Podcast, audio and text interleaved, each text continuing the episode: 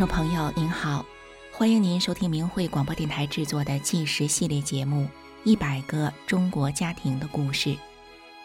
有这样一群平凡的人，他们就生活在你我之中，遍布在社会的各个阶层与行业。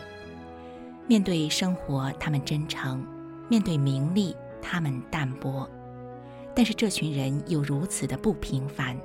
因为他们所经历的曲折和磨难，远远超过一般人的想象。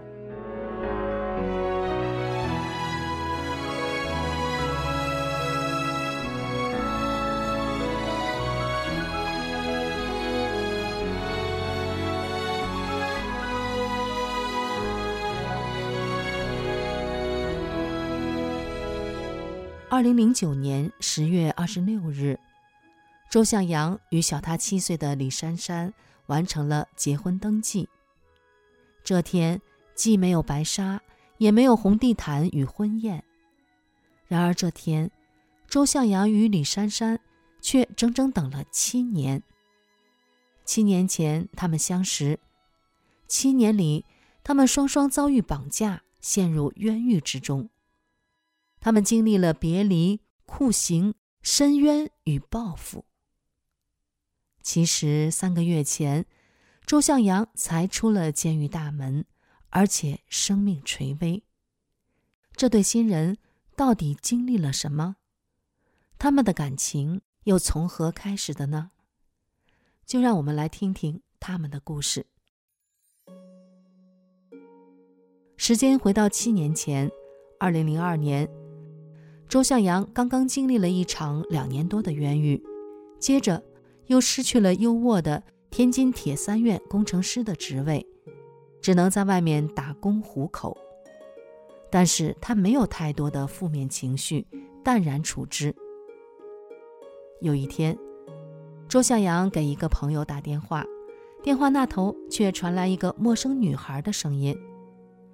周向阳的心为之一震，他想：我听到了世界上最动听的声音。原来向阳的朋友不在家，接电话的正是在朋友家做客的李珊珊。不久之后，周向阳认识了还是大学生的李珊珊。两人初次见面，却油然而生的一种莫名的熟悉感。原来他们不仅信仰相同，还有一段相似的经历。一九九六年。还是高中生的珊珊，在妈妈的推荐下练了法轮功，而向阳也在之后开始修炼法轮功。向阳是看见妈妈几十年无药可医的腰痛，居然神奇的不药而愈，才开始练功的。不仅向阳，他的爸爸、哥哥、姐姐，一家人也都跟着练功了。然而，在一九九九年，中共全面镇压法轮功之后。当时彼此不认识的向阳和珊珊，却不约而同地分别到北京为法轮功请愿上访，他们也都因此被关押了。周向阳被非法劳教两年多，珊珊也被关进了看守所将近一年。所以，当他们初次见面时，两人就这么相知相惜着。那年是二零零二年。二零零三年五月三十一日，珊珊到天津找工作，向阳接她一起到朋友家里，这是他们第三次见面。没想到就在半路上，突然出现了一伙警察，接着就把他俩劫持了。原来这伙河西派出所的警察，因为向阳向民众揭露中共迫害法轮功，一直跟踪着向阳。向阳后来因此被非法判刑九年，珊珊受到牵连，被劳教一年六个月。被绑架后的向阳，在一连串的酷刑折磨后，浑身是伤，却仍然不放弃修炼。于是，刑警八队的人就故意好几次当着向阳的面提起珊珊，以此来折磨向阳，逼他屈服。而这卑劣的手段，着实让向阳揪心不已。三年多前，珊珊被关进看守所时，被警察戴上了手铐脚镣，拳打脚踢，还被警察用电棍电击脸。那年，珊珊才十九岁。她就这样被关了将近一年。向阳每每想起珊珊的这段经历，就心疼不已。他担忧着，珊珊这样年轻的女孩，在拘留所的处境会很艰难。此刻的向阳，实在不敢再想下去。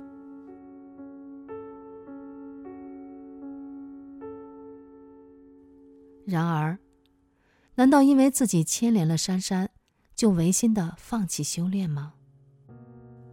不能。那怎么办才好呢？于是，在狱警的暴打与各种酷刑折磨逼迫向阳放弃修炼的同时，向阳依然在自己的艰困中找机会给珊珊写信。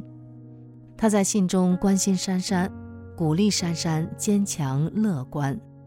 而另一头，正暗无天日被强迫劳动的珊珊，在黑暗无助的日子里，向阳的意外来信温暖鼓舞着她。珊珊也开始写信给向阳。虽然在劳教所的监视审核下，两人的鱼雁往返可能时不时的被没收，但是在自己的艰难中，依然能带给对方温暖与力量。他们明白了彼此是怎样的人，具有怎样的心灵，他们就这么一点一滴的奠定了感情基础。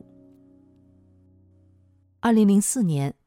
熬过一年半劳教刑期的珊珊，走出了天津板桥女子劳教所。她挂心着在滨海监狱里的向阳，但意想不到的是，不止向阳，向阳的家人全都因为坚持修炼法轮功而遭受迫害。向阳的大哥大嫂和姐姐都被关押了，向阳的爸妈则被迫在外面流离失所，只剩姐夫一人能探视被关押的人。于是，珊珊决定每个月由他负责到监狱看望向阳。他离开了河北唐山老家，到天津租了一间房子，并且找了一份幼教的工作。这天，珊珊带着期待的心情搭上长途车，前往滨海监狱。下了车后，珊珊走了半个小时才来到监狱大门口。滨海监狱的四周空空旷旷，两边是芦苇沟。对于即将的会面，珊珊高兴中带着担忧。她想着，一年多未见，向阳好吗？他是否受到了什么酷刑折磨？他现在是什么模样？对珊珊来说，向阳既亲近又陌生。陌生的是，在今天之前。他只见过向阳三次，亲近的是，他们彼此之间却又如此的相知相惜。珊珊在等待中，心里想着，待会儿要跟向阳说些什么。但是一个小时过去了，两个小时，三个小时过去了，等到探监的人们一个个离去，珊珊却怎么也等不到会面通知。后来，滨海监狱的人对珊珊说：“不是向阳的近亲属，不能探监。”珊珊的心情一下子坠入了谷底。这是监狱刁难的借口，珊珊难以接受，但也只能无可奈何地带着失望的心情离去。一个月后，珊珊又怀抱期待，再次来到滨海监狱。然而，苦等几个小时后，监狱依然拒绝了珊珊的探监，就这样，一个月又一个月，珊珊依然见不到向阳。当监狱第四次以珊珊并非向阳的近亲属为理由，拒绝了他的探监。这天下着大雪，当所有探监的人们都一一离去，监狱大门前，只剩珊珊孤孤单单的身影，在大雪纷飞里，片片落下的飞雪让珊珊变成了小雪人。她望着冷冷紧闭的监狱铁门，又累又绝望，心想：这无法彰显正义的世界，比这飘雪的冬天还要寒冷。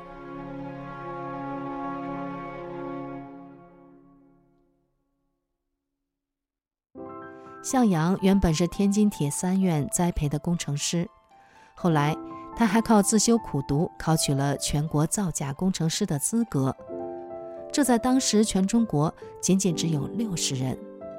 这是一个可以下决策、决定项目预算、令人称羡的职位，许多造价工程师就以此捞取好处。但是当时的向阳是从来不这样做的，因为那时他已经修炼了法轮功。所以他不收红包，不收回扣。当时比他晚来单位的工程师都已经买了三套楼房了。伫立冰雪寒风中的珊珊，想着监狱里的向阳，坚持真善忍的他却被关进了监狱里，而且近况无人得知。这一刻，珊珊的内心升起了一股力量，她暗暗地下了一个决定。一个月后，珊珊第五次来到滨海监狱。这天的她，步伐看起来特别轻快，神情格外坚定，手里还握着一朵鲜艳的盛开的红色玫瑰花。接着，她向狱方递交了和向阳的结婚申请书。接过结婚申请书的监狱人员纷纷流露出震惊、不可置信的神情。从来监狱接到的只有离婚申请，申请结婚的还没有一例呢。珊珊的举动大大的震惊了整个监狱。那朵鲜艳盛开的红色玫瑰花，仿佛一下子把监狱的管理人员震得不知所措。他们答应珊珊带着那朵玫瑰，以未婚妻的身份会见向阳。阔别近两年。当珊珊和向阳两人四目相望，恍如隔世。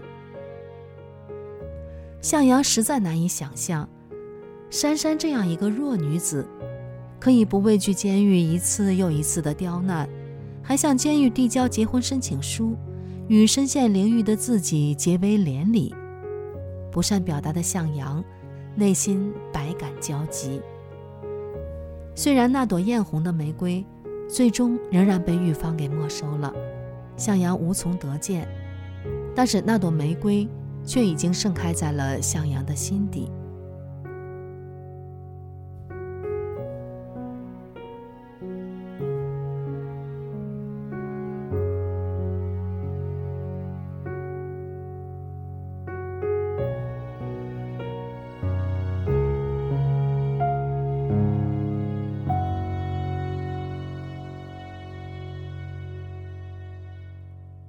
而，此刻的向阳怎么也意想不到，他和珊珊接下来的感情之路，充满了荆棘与苦难。二零零五年七月，在监狱的向阳接连写了两份申诉书，揭露天津河西分局刑讯逼供、迫害法轮功学员的恶行。但是，这份申诉书被监狱五监区长给羁押了。十二月。珊珊才拿到了申诉书，她和向阳的姐夫把向阳的申诉书递交到了监狱管理局。然而，监狱管理局却暗示珊珊和向阳的姐夫不要跟监狱对着干。于是，珊珊他们到河西检察院提出了申诉。一个检察院的值班领导只是对着他们冷冷地说：“这么多年了。”你们是第一例法轮功家属上告。随后，珊珊他们又到河西公安分局纪检科递交了申诉材料，但是这些政府单位部门接到申诉后，却都毫无作为。然而，就是从这时开始，珊珊每每外出，总有陌生的人如影随形，紧紧地跟着自己。原来。是国安警察在跟踪珊珊。与此同时，监狱里的向阳却遭遇了新一波的酷刑。他因为阻止监狱播放污蔑法轮功创始人李洪志先生的广播，他被上了手铐和脚镣。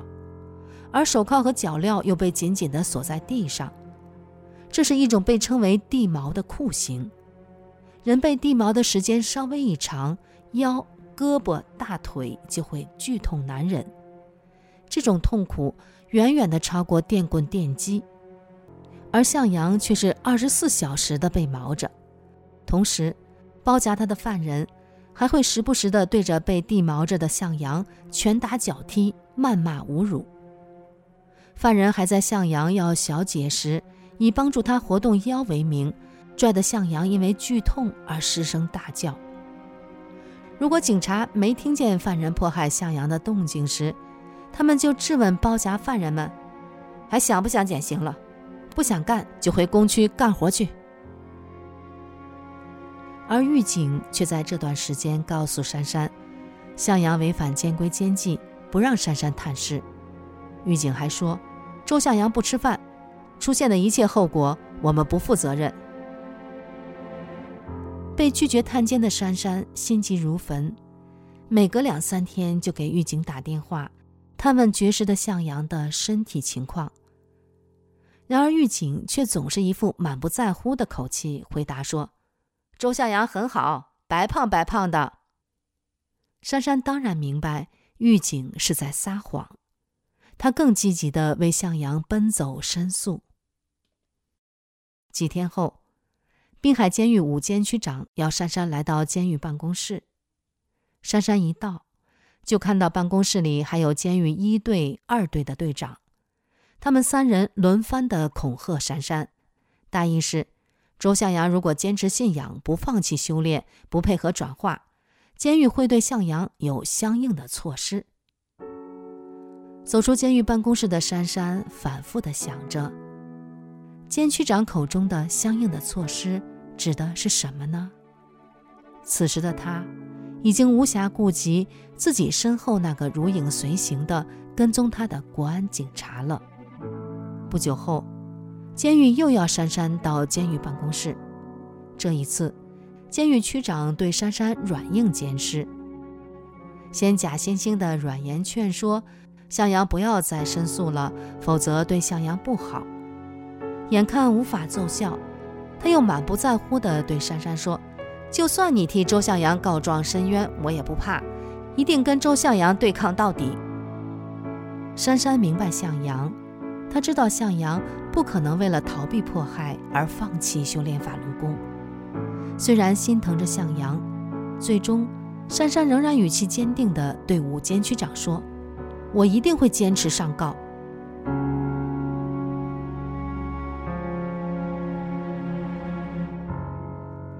也就是在这几天，滨海监狱针对法轮功学员发动了新一轮的酷刑折磨，而向阳则是被监狱列为了放弃的对象。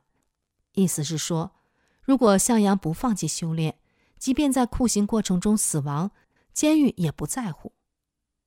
其实，自从珊珊为向阳申诉，曝光了监狱的暴行之后，监狱就对向阳发动了一轮又一轮的酷刑迫害。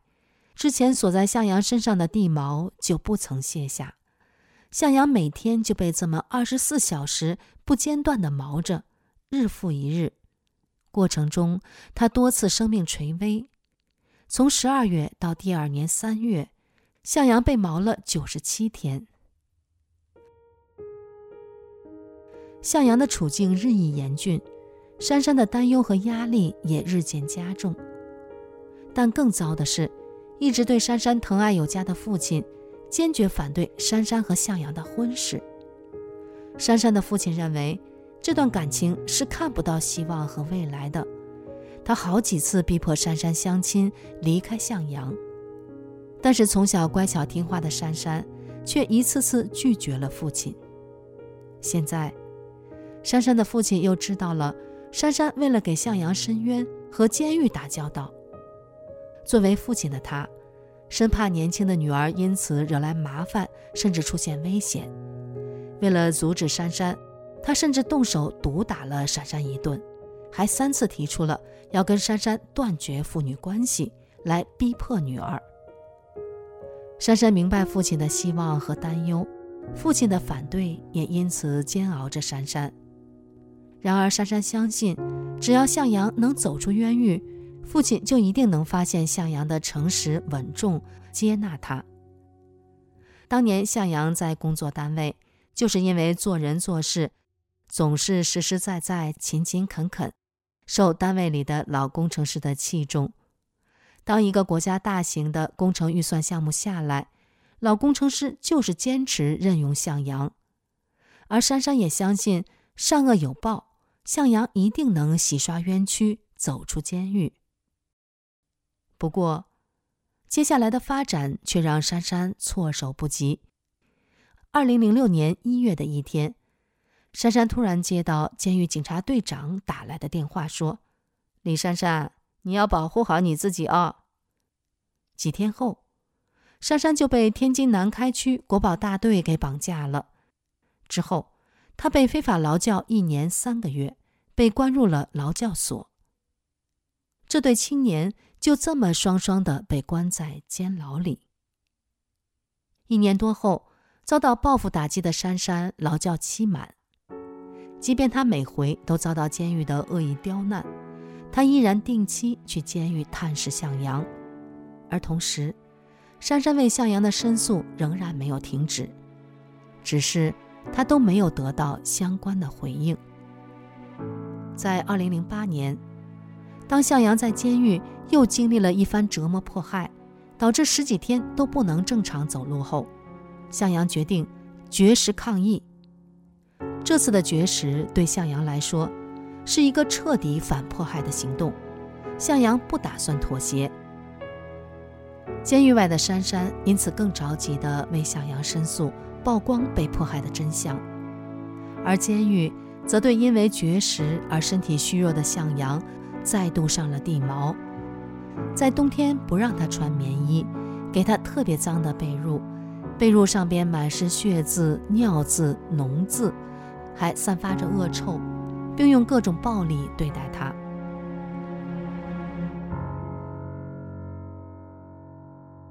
这次的绝食经历了快一年时，向阳已经两度生命垂危。被送到医院急救，监狱外的珊珊则更广泛地向外界曝光向阳的情况，争取救援。期间，海外媒体报道了向阳受迫害的情况，向阳遭受酷刑迫害的处境终于获得国际间的关注。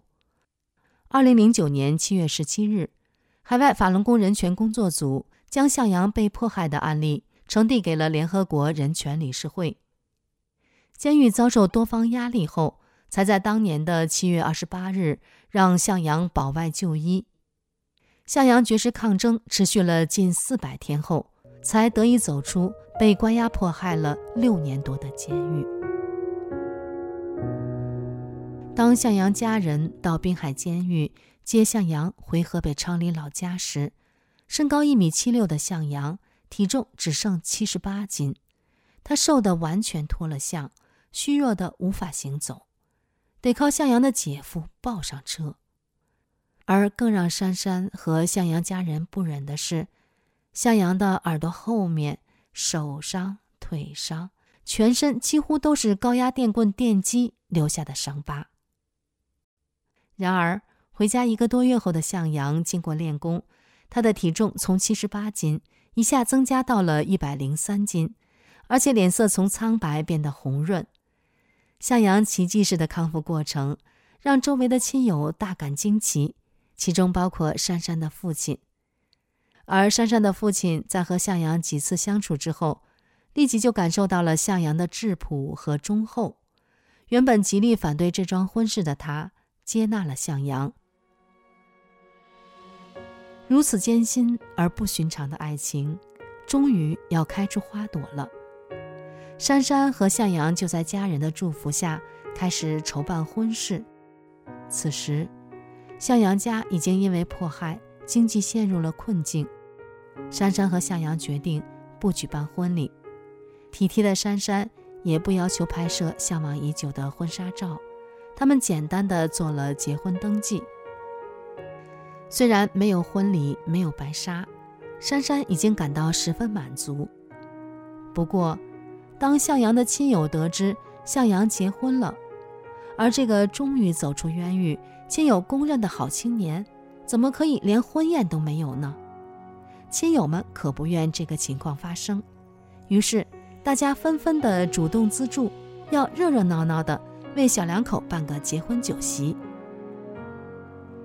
在生与死压力逼迫的七年艰辛，在等待与担忧之后，穿上了雪白的婚纱，向往已久的珊珊感觉自己像做梦一样。酒席上，大家开心地举杯祝福小两口。向阳望着为了自己历经折磨的珊珊，内心满是感激与怜惜。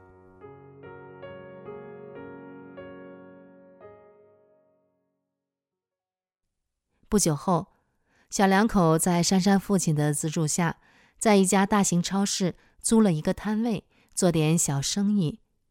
夫妻俩的生活倒也平实。向阳从一个优秀的国家级造价工程师，被迫摆摊做生意，却从来不抱怨。他努力工作，想让珊珊过好日子。听众朋友，和只见过三次面，而且被关在监狱里的人结婚，这不是一般人会做的事。珊珊和向阳的爱情故事的确非比寻常，因为他们所仰赖的基础并不是长时间的相处，而是对彼此高尚人格的相知与相惜。婚后，小两口过得平实而幸福。在忙碌的生活中，当向阳自己洗衣服的时候，珊珊就会发短信跟向阳说：“对不起，我做的不好。”让你自己洗衣服，因为他们都是以法轮功先他后我的精神彼此照应着，不论顺境或逆境，寻常或不寻常。